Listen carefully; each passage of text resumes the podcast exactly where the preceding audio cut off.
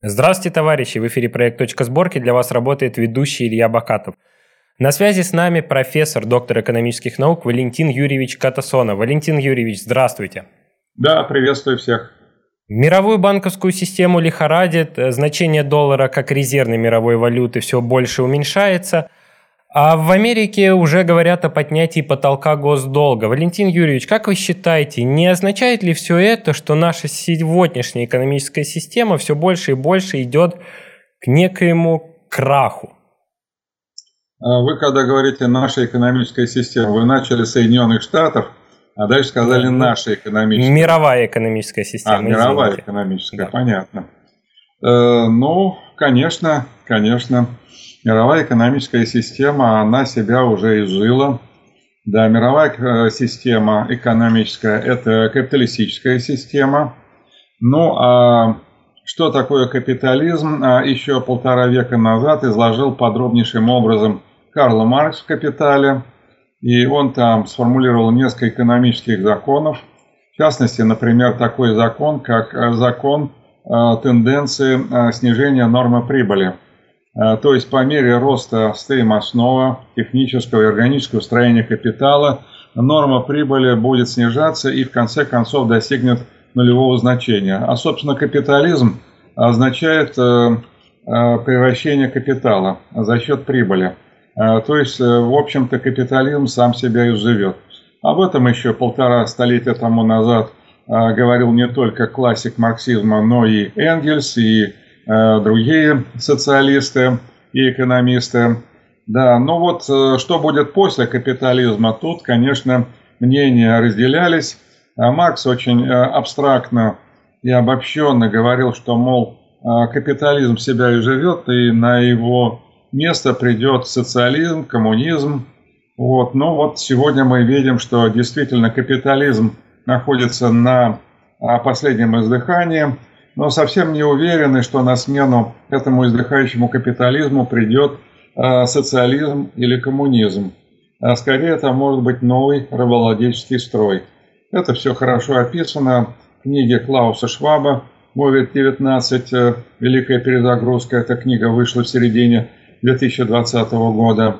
Ну, в общем, э, конечно, нынешняя мировая экономическая система, она э, долго существовать не сможет – ну вот э, вопрос заключается в том, э, накроется ли вся мировая экономическая система, или все-таки какие-то страны э, сумеют избежать этого, этого коллапса. Вот. Но это зависит, конечно, от народов и политических лидеров этих стран. Ну вот я должен вам сказать, что где-то 90 лет тому назад, даже более, был уже такой мировой крах – это был экономический кризис, который начался с а, паники на фондовой бирже Нью-Йорка в октябре 1929 года. И тогда тоже говорили о неком экономическом апокалипсисе и говорили о том, что он будет глобальный, всеобщий. Но был Советский Союз, Советский Союз, который а, не только а, избежал этого коллапса, но более того, на фоне этого мирового экономического кризиса он продемонстрировал а совершенно беспрецедентные темпы экономического развития. И не просто темпы, какие-то абстрактные приросты национального дохода или валового внутреннего продукта. Он продемонстрировал, что он действительно а, создал а, многоотраслевую экономику, или как позднее стали говорить, единый народохозяйственный комплекс. И он не только догнал и перегнал все европейские страны заняв второе место в мире а, после Соединенных Штатов а, по масштабам экономики, но он еще и а, показал, что, оказывается, экономика может быть самодостаточной. Накануне Великой Отечественной войны советская экономика, она стала практически самодостаточной. Она не зависела от импорта, а, соответственно, если она не зависела от импорта, то ей и не особенно нужен был экспорт, как способ добывания валюты для оплаты импорта. Короче говоря, э, мы э, стали действительно великой державой, и еще раз повторяю, мы создали прецедент самодостаточного государства. Ну, до этого были, конечно, какие-то экономики, которые приближались э, к такому идеалу самодостаточности, это, скажем, экономика североамериканских Соединенных Штатов, но все-таки она не стала столь самодостаточной, как советская экономика. Так что я просто хочу сказать, что вот мы тогда, в 29 году, буквально тот же самый год, когда начинался мировой экономический кризис, мы сделали достаточно резкий, решительный разворот в сторону новой экономики. Ее называют по-разному. Кто-то стал говорить, что это действительно социалистическая модель экономики, кто-то стал говорить, что это сталинская модель экономики. Действительно трудно отрицать роль Сталина. Он инициировал переход на рельсы этой экономики. а Он собрал экономистов, руководителей, которые участвовали в переводе экономики на эти новые рельсы. Ну и это значит еще одно название. Но, в принципе, можно сказать, что это и мобилизационная модель экономики, потому что, собственно, индустриализация, она проходила под э, флагом подготовки к грядущей мировой войне. Не было никаких сомнений, что э, бывшие союзники по Антанте, они опять э, попытаются значит, организовать интервенцию против советского государства, подобную той интервенцию, которую организовали 18-22 годах. Вот, и поэтому мы готовились к этой интервенции – после 1933 года, 90 лет тому назад, к власти Германии пришел Адольф Гитлер, мы поняли, что интервенция начнется с Германии, что именно Германии отведена роль такого ударного, как бы, ударного эшелона, а дальше уже могут и другие страны тоже. Так что индустриализация 30-х годов, она преследовала три основные цели – во-первых, значит, наверстывание отставания советского а, государства от стран Запада. В 1931 году Сталин говорил о том, что мы отстали от стран Запада на 50-100 лет.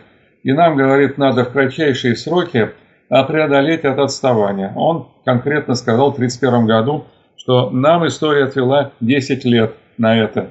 Точно так оно и получилось.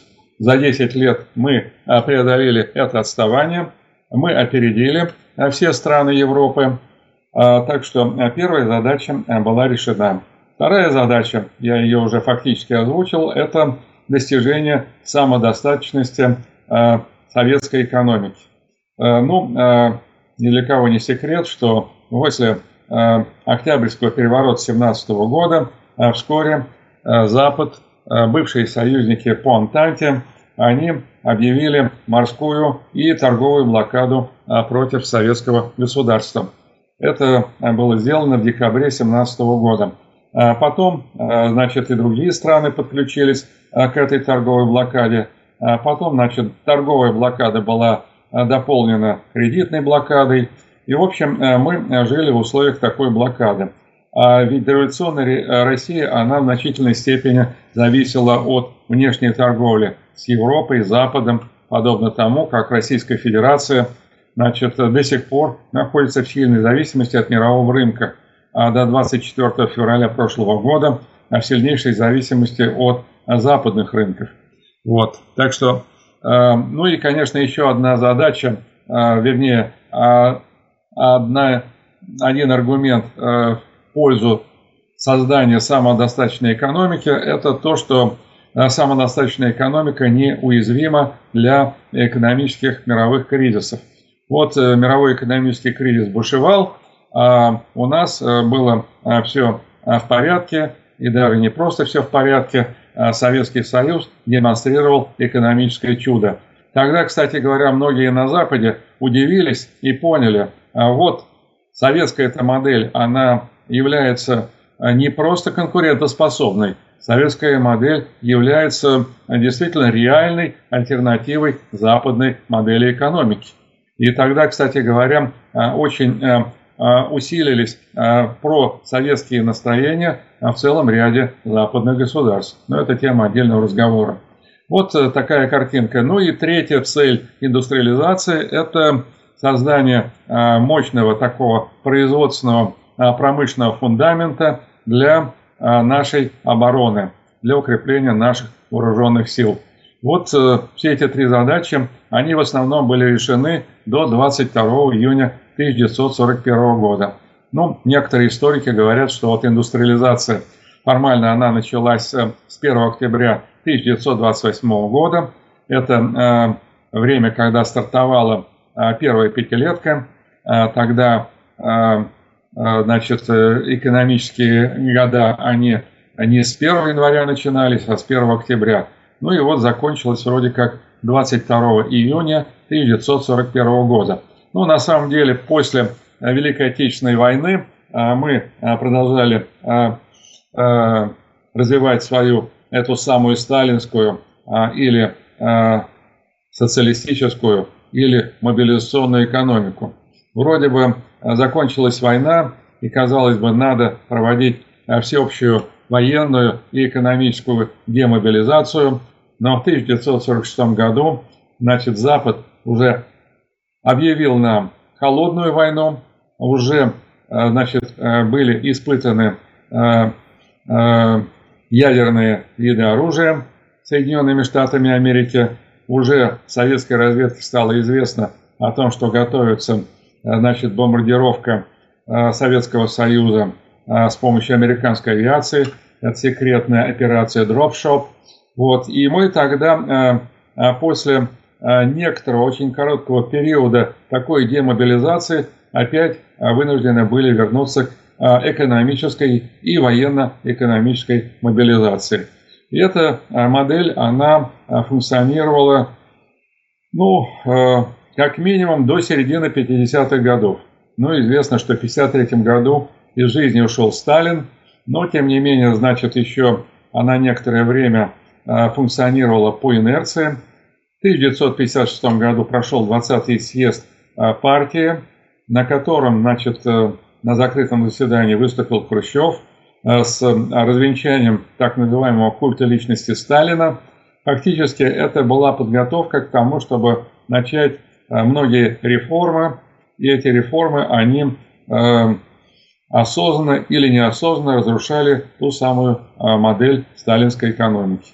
Вот. И, по сути дела, всю советскую историю можно разделить на четыре периода. Первый период это был короткий, он э, называется военный коммунизм. Это с э, октября 17 года до марта 21 года. Ну, я не буду сейчас рассказывать, что такое военный коммунизм. В общем, это экономика чрезвычайного э, такого периода нашей истории. Вот. Ее, конечно, нельзя рассматривать ни в коем случае как модель для подражания. Дальше это период НЭПа, с марта 2021 года и примерно до 29 года. Это э, то, что э, мы сегодня называем э, э модель э, рыночной экономики. Это модель, в которой значит, э, реализуются все принципы экономического либерализма. И, конечно, эта модель, она была для Советского Союза опасна. Но тогда Советский Союз существовал с этой моделью НЭПа где-то примерно 8 лет. А мы имеем сегодня этот НЭП уже более трех десятков лет. И, конечно, а, мы гораздо больше ослабли, чем советское государство вот 20-е годы.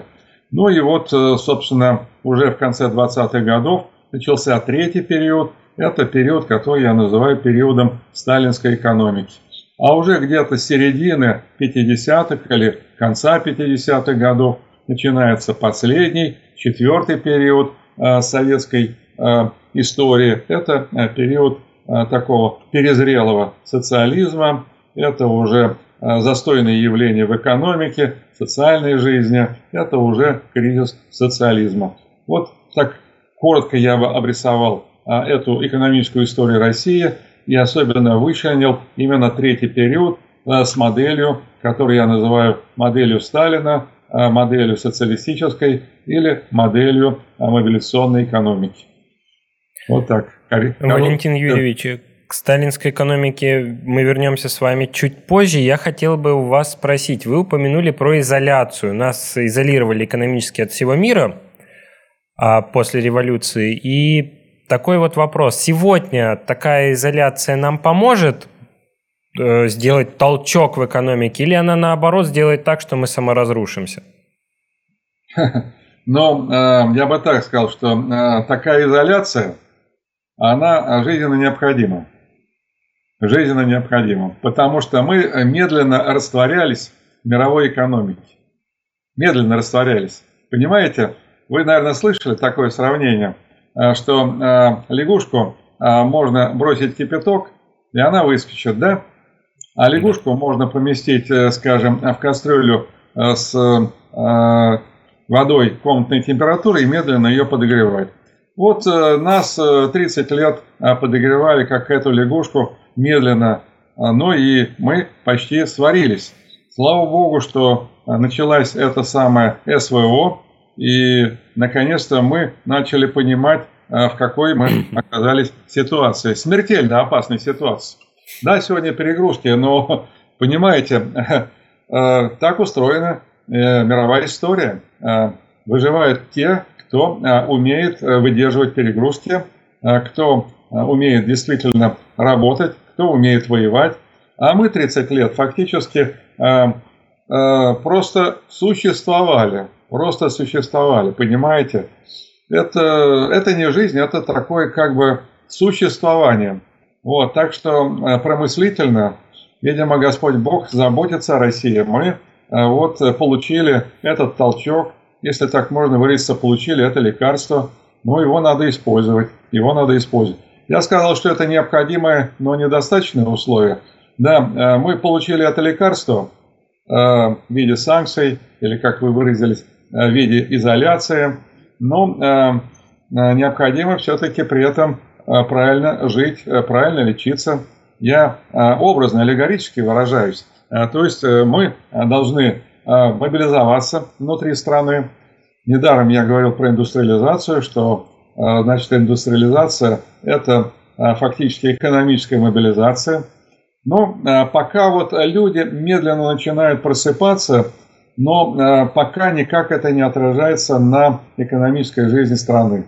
Да, там ребята из Росстата э, что-то колдуют, что-то химичат, говорят о том, что есть какие-то признаки экономического оживления, но это не то, что нам надо. Я еще раз возвращаюсь к 30-м годам прошлого столетия, когда каждый год э, приросты промышленного производства составляли 10 и более процентов. Двузначные цифры. А мы фактически за последние 10 лет топтались и продолжаем топтаться на одном месте. А мы стремительно отстаем от всего Запада.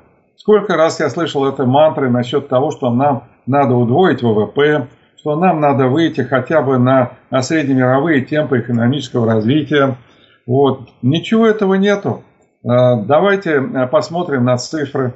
Редко, кстати, эти цифры приводятся. По оценкам Международного валютного фонда – в 1992 году, первый э, год существования Российской Федерации, э, ее доля в мировом ВВП, доля измерена по паритету покупательной способности рубля по отношению к доллару, доля эта составляла 5%. Ну вот мы в 2022 году уже имели эту долю 2,7 с хвостиком процента. Я там сотые доли процента не называю. Вот. Э, так что видите, э, как медленно мы растворяемся в мировой экономике. И, э, собственно, Россия, она с самого начала рассматривалась победившим в холодной войне с Западом как некая дойная корова, и эту дойную корову довели до полного истощения. Я этим занимаюсь, если не каждодневно, то регулярно, слежу за статистикой, и вижу, что каждый год из России а, значит, высасывается а, сотни миллиардов долларов. Сотни миллиардов долларов. Это фактически те репарации, не декларируемые репарации, которые Россия платит побежденному Западу, победившему Западу. Но дело в том, что уже дойная корова, она вся себя исчерпала, поэтому тут сейчас начинаются новые э, события, новые претрубации. Вот. И, конечно, нам надо решительнейшим образом самоизолироваться от Запада. Получилось так, что Запад фактически нам помог. Но мы-то сами себе не помогаем. Вот что самое страшное. Да, я говорю, что мы просыпаемся, но только единицы людей понимают, что нам нужно именно провести самоизоляцию. Самоизоляцию. Вот. А без этого мы, безусловно, проиграем. Вот Центральный банк в лице Набиулиной тут на днях заявил о том, что мы все-таки должны продолжать интегрироваться в мировую финансовую систему. Ну, нас туда, собственно говоря, засунули силком в эту мировую финансовую систему. И слово интеграция это просто э, такое слово, которое прикрывает э, фактически нас э, просто используют в качестве сырьевого придатка и дойной э, коровы. То есть это в советское время называли политикой неоколониализма. Вот, метрополия эксплуатирует и подчиняют себе колонии. Россия имеет все признаки колонии. Вот, э, ну, э, в этом году, э, да и в прошлом году Владимир Владимирович Путин неоднократно говорил о том, что нам надо восстанавливать свой суверенитет. Иногда даже он говорил о том, что мы восстанавливаем свой суверенитет. Насчет того, что нам надо восстанавливать суверенитет, спора нет. О том, что мы восстанавливаем суверенитет, я пока никаких признаков не вижу. Абсолютно. Валентин Юрьевич, ну вот начнется такая блокада, а у руля в нашей стране останутся те же люди, что 30 лет э, держали НЭП, о котором вы до этого говорили. Разве как-то эта блокада поможет нам вылезти из экономических проблем? Э, я думаю, что, э, конечно, назревает ситуация, когда, как говорил классик, низы не хотят, а верхи не могут. Но давайте посмотрим, ведь э, нынешние э, тенденции в России, они очень напоминают те тенденции, которые были э, примерно век тому назад. Вот Российская империя вступила в Первую мировую войну. В принципе, она могла даже не вступать в Первую мировую войну, но она вступила. Она вступила, рассчитывая на то, что она быстро победит в этой войне вместе со своими союзниками по Антанте – и, в общем-то, я читал литературу на этот счет. Расчет был на то, что за полгода а, мы закруглимся с этой самой войной. А она протянулась аж до осени 1918 года. Правда, Россия выскочила раньше а, из этой войны в результате договорника с Германией, так называемый Брестский похабный мир. Но это уже другая история. Вот. А дальше-то что было? А дальше было, что, в общем-то, верхи действительно уже не а, могли, вот, не могли. Сначала февральская революция, потом октябрьская революция. Но октябрьская революция – это еще даже не революция, это, я бы сказал, дворцовый переворот. Потому что революция – это тогда, когда происходят действительно изменения в системе социально-экономических отношений. Вот в этой самой модели. Вот, э, поэтому я бы э, немножко э, скорректировал формулировки э, в нынешних учебниках по истории, где говорится о том, что в октябре 17 года была революция, я бы сказал, это был дворцовый переворот. А вот революция произошла или началась в конце 20-х годов, когда мы действительно стали выстраивать совершенно новую модель экономики. Мы еще барахтались после 17 года до 29 года целых 12 лет. А, была еще гражданская война, была интервенция, был этот самый угар НЭПа со всеми уродствами а, этого самого НЭПа, описанного хорошо в художественной литературе. Вот, так что, ну опять-таки, в истории обязательно имеет место чудо. Вот, трудно было поверить, что после смерти Ленина, значит, Троцкий не займет место вождя. Он не сумел его занять. А на первые позиции вышел а, тот, э, кто до этого находился на вторых или третьих позициях. А, Иосиф Виссарионович Сталин. Вот. И, собственно, готовились предпосылки для индустриализации, политические предпосылки. Сам лозунг индустриализации впервые прозвучал в декабре 1925 года. По-моему, это был 14-й съезд ВКПБ. Вот. А, а после этого еще велась подготовка Значит, э, Троцкого отправили сначала в ссылку Казахстан, в Алмату, потом его отправили за границу. Вот, точно так же избавились от правой позиции, левой позиции, новой позиции в лице таких политиков, как Бухарин, Зиновьев, Каменев, Рыков. Вот. И только после этого удалось действительно приступить к перестройке экономики. Начало политическая перестройка, а потом уже начинается перестройка экономическая.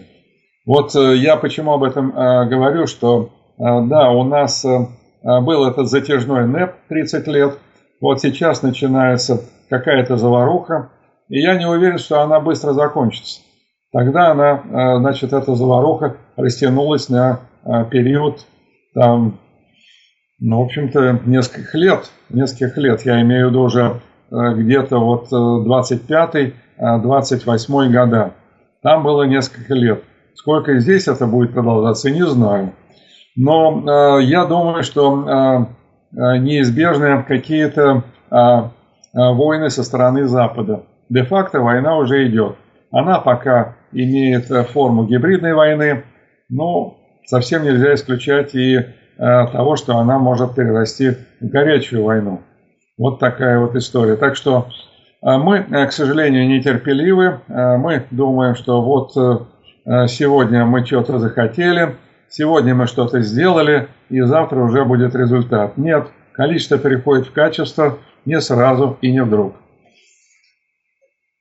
Валентин Юрьевич, возвращаясь к сталинской экономике, какой ключик оттуда мы должны взять для нашего экономического рывка? Вот в чем заключался секрет сталинской экономики?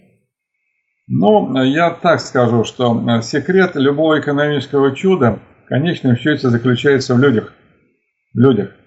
Вот, э, потому что э, клеточкой экономики является человек. А вот э, там более полувека тому назад я изучал политэкономию капитализма, и нам там цитировали, что клеточкой капиталистической экономики по Марксу является товар. Нет, клеточкой любой экономики является человек. Сейчас э, эти клеточки все больные, примерно как э, у онкологического пациента. Необходимо приводить в порядок эти самые клеточки. Еще раз повторяю, приводить в порядок можно разными способами – но а, наших, наверное, а, сил недостаточно, поэтому в восстановление вступает сам Господь Бог, который вот таким образом создает для человека такие экстремальные ситуации, и люди тогда начинают что-то понимать. Без этого, к сожалению, они понимать ничего не желают. Так вот устроено все. Вся мировая история так устроена. Так что э, можем только благодарить Бога за то, что Он нам э, дает эту горькую пилюлю. Вот. Э, но вы сами понимаете, сегодня проглотил, а завтра уже здоровый? Да нет. Нет, помимо глотания пилюль необходимо еще много чего выполнить. Вот я так аллегорически образно объясняю. Так что если говорить про сталинскую экономику, то тут надо говорить не про ключик, а надо говорить про чертежи. Вот у меня книжка есть Книжка называется «Экономика Сталина». Вот, да, я в максимально книга. популярной, максимально популярной форме э, излагаю здесь эти самые чертежи сталинской экономики. Вот, ну, прежде всего, э, конечно, э, в сталинской экономике необходимо э, иметь мощный государственный сектор. Это государственный сектор, который обслуживает интересы всего общества, вот, это вообще государственная собственность. И, э, конечно, в государственном секторе э, без исключения должны находиться все стратегически значимые предприятия. Вот на сегодняшний день в Российской Федерации есть понятие э, стратегические предприятия, но этот список стратегических предприятий насчитывает смешное количество, 1300 предприятий. 1300 предприятий. В общем, у нас пока нету этого костяка. И тем более, что эти 1300 предприятий имеют разные э, формы собственности. Разве может э, э, предприятие с частной формой собственности быть стратегически значим? Может оно выполнять те задачи, которые вытекают из национальной стратегии государств? Конечно, нет. Потому что это предприятие, хотя оно формально занесено в списки стратегических значимых, оно запрограммировано на получение максимальной прибыли. И э, что там греха таить? Многие предприятия, включенные в реестр ОПК, оборонно-промышленного комплекса, они э, завышают цены, они нарушают э, условия поставок, они э, занимаются открытыми, э, то есть, вернее, наоборот, скрытыми фальсификациями.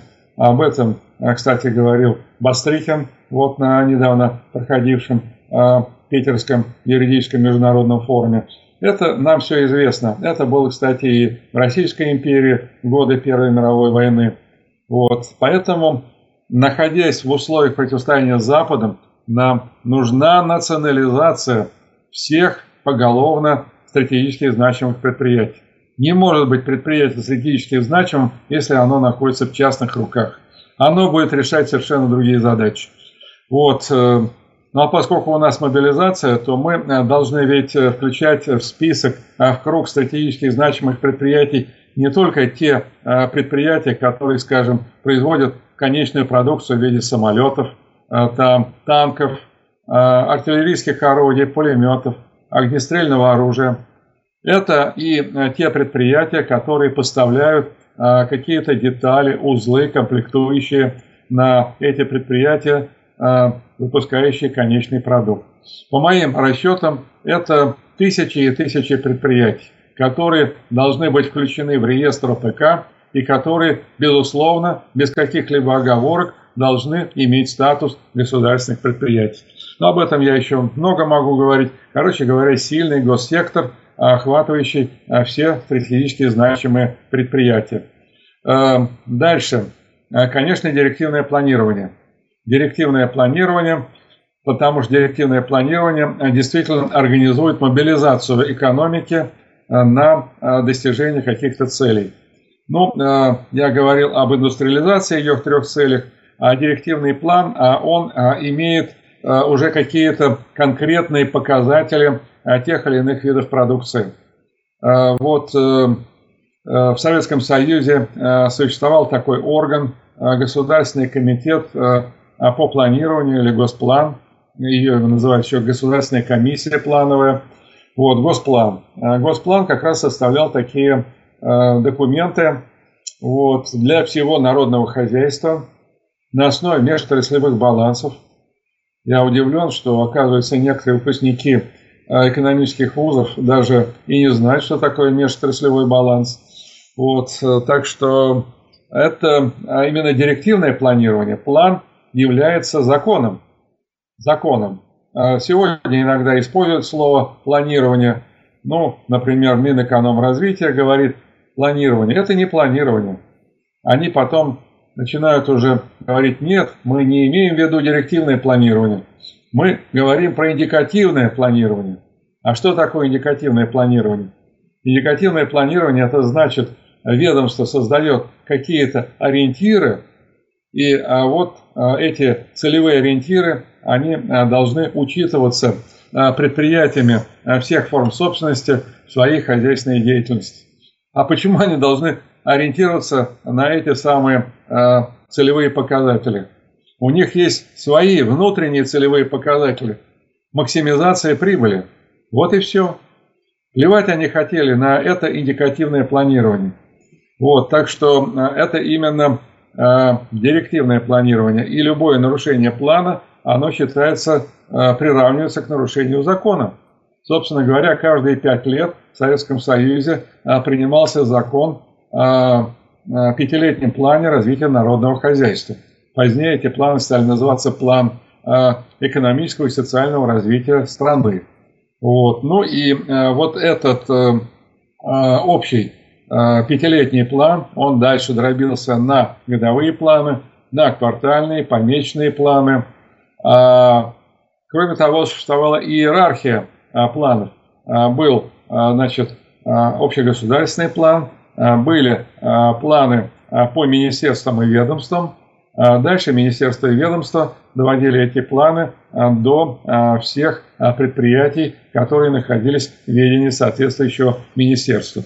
Вот такая была картинка. И еще хотел бы подчеркнуть, что подавляющая часть этих показателей были натурально-физические. То есть они, эти показатели измерялись в кубометрах, в тоннах, в погонных метрах, в единицах, ну и так далее, и так далее. Натуральных показателях. Э, были, конечно, стоимостные показатели, но они не были э, такими главными. Они скорее были контрольными показателями. Ну, например, э, такие контрольные показатели, как показатель себестоимости, был даже показатель прибыли. Но еще раз повторяю, что прибыль – это не была цель хозяйственной деятельности. Это был просто некий индикатор, который показывал, какие есть резервы у предприятия для того, чтобы наращивать объемы производства, для того, чтобы, скажем, корректировать цены. Ну вот я здесь затронул тему цен. Конечно, э, было государственное регулирование цен, вот, и э, с учетом издержек и с учетом прибыли э, Государственный комитет по ценам вносил коррективы в цены. Ну, конечно, это не происходило ежемесячно или даже раз в год, это происходило иногда гораздо реже. Но ну, государственное регулирование цен – это тоже важный элемент вот этой самой сталинской модели экономики. Ну и, э, конечно, когда проходила индустриализация э, советской экономики в 30-е годы, на несколько лет у нас произошел всплеск внешнеэкономической деятельности. Надо сказать, что это была очень специфическая внешнеэкономическая деятельность, она была полностью заточена на том, чтобы мы могли закупать машины и оборудование, с помощью которых мы создавали новые предприятия. Вот. Э, а все остальное, все остальное было отложено на потом. То есть все было нацелено на максимизацию объемов импорта инвестиционных товаров. И вот э, мы э, как раз э, проводили э, эти закупки в то время, когда на Западе бушевал экономический кризис. Формально Запад не отменял э, своих блокад торговых и кредитных. Но дело в том, что когда бушует экономический кризис, то бизнес плевать хотел на все эти рестрикции государственных ведомств. Они где мытьем, где катанием, они добивались поставок Э, инвестиционных товаров в Советский Союз. Ну, а мы, соответственно, поставляли на внешний рынок, те же западные страны, э, те товары, которые позволяли нам э, получать необходимую валюту. Ну, это были, конечно, в основном сырьевые товары. Вот такая вот была картинка. Ну, еще, конечно, важно отметить, что эта торговля осуществлялась на принципах государственной монополии внешней торговли. Э, значит, э, еще 22 апреля 1918 э, года Ленин подписал декрет Совнаркома о национализации внешней торговли. То есть вся внешняя торговля переходила в руки государства. Вот, это очень важный момент. И сегодня задача национализации внешней торговли выходит на первый план.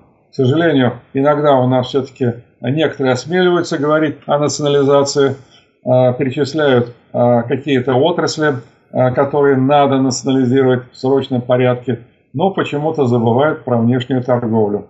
Без этого мы, конечно, не сумеем провести реиндустриализацию. А у нас ведь за 30 лет была разрушена вся промышленность, и нам, конечно, сегодня надо проводить реиндустриализацию. Ну, затронув такой важный элемент вот этой модели сталинской экономики, как государственная монополия внешней торговли, я должен еще сказать и о государственной валютной монополии. Государственная валютная монополия, она несколько позднее а, установилась в Советском Союзе, и а, основные а, функции по реализации этой государственной монополии в сфере валютных отношений были возложены на Внешторгбанк. Ну и, конечно, надо было провести серьезнейшую реформу в денежно-кредитной системе. В 30-32 годах проходила реформа денежно-кредитной системы. Если где-то еще в конце 20-х годов последней заводью НЭПа был банковский сектор. Там было более 100 банков государственных, частных, со смешанной собственностью, кооперативных, даже с участием иностранного капитала. То к 1932 году значит, полностью был установлен принцип государственной монополии банковского дела. Было создано примерно с десяток специализированных государственных банков, и в той или иной форме, по тем или иным вывесками, эти банки просуществовали до середины второй половины 80-х годов прошлого века. Вот я телеграфным языком описываю некоторые элементы этого чертежа. Без этого чертежа мы, конечно, ничего установить не сможем. Одним ключиком тут не обойдешься. Валентин Юрьевич, большое спасибо. Наше эфирное время подошло к концу. А вы смотрели проект «Точки сбор... «Точка сборки». Для вас работал ведущий Илья Бакатов. В гостях у нас был профессор, доктор экономических наук Валентин Юрьевич Катасонов. До свидания. Спасибо за внимание.